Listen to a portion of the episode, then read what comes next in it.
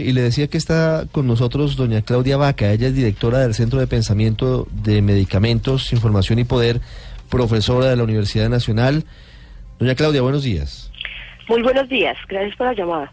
Doña Claudia, eh, ¿ustedes cómo califican el decreto del que estamos hablando?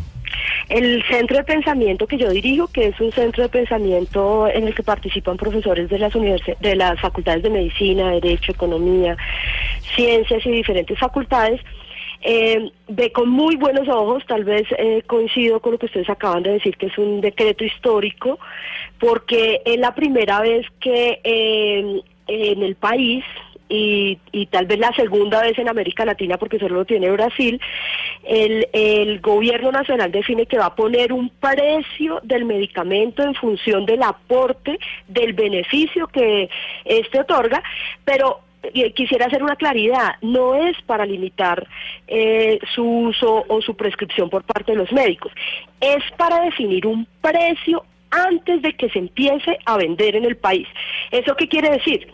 Que en vez de regular el precio después de que ya está aprobado, después de que ya se ha usado, después de que ya se ha utilizado ampliamente sin haber eh, verificado eh, su beneficio, el Estado colombiano, el gobierno nacional a través de la Comisión de Precios va a definir su precio de una manera rigurosa, eh, independiente, lo va a hacer a través de, ustedes decían que el INVIMA en realidad lo va a hacer es el Instituto de Evaluación Tecnológica en Salud, que es una entidad que va a trabajar, que va a hacer esa evaluación de manera rigurosa eh, de forma que no terminemos pagando más por lo mismo o terminar pagando más por algo que no tiene beneficio.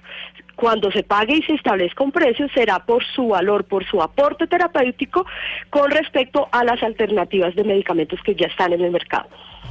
Doctora, en términos sencillos, ¿este decreto cómo va a beneficiar a los pacientes en el país? Eh, ese decreto lo que va a permitir es que, es que tengamos recursos suficientes para garantizar la prescripción de los medicamentos que los pacientes necesitan.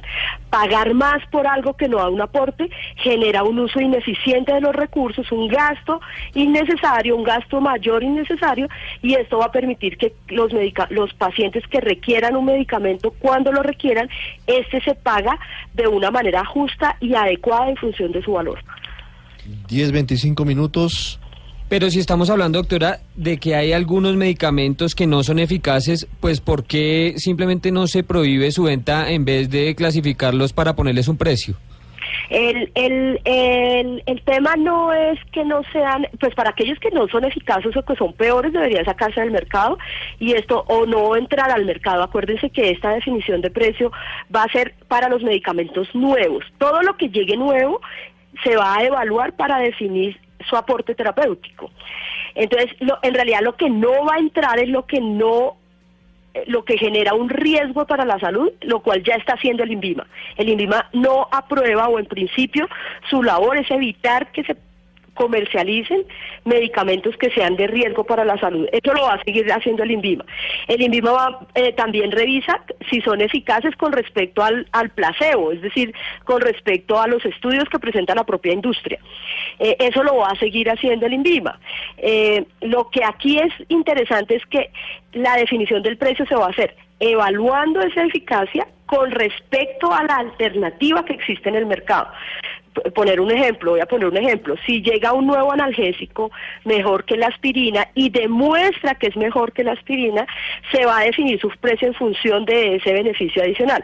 Pero si es un medicamento que es más de lo mismo, es decir, va a ser similar a la aspirina, similar a la, a acetaminofén, eh, sirve para el dolor, se deja entrar, pero no se va a pagar con un precio mayor, sino con el valor eh, similar, seguramente incluso más bajo en algunos casos, que la aspirina que ya se conoce en el mercado.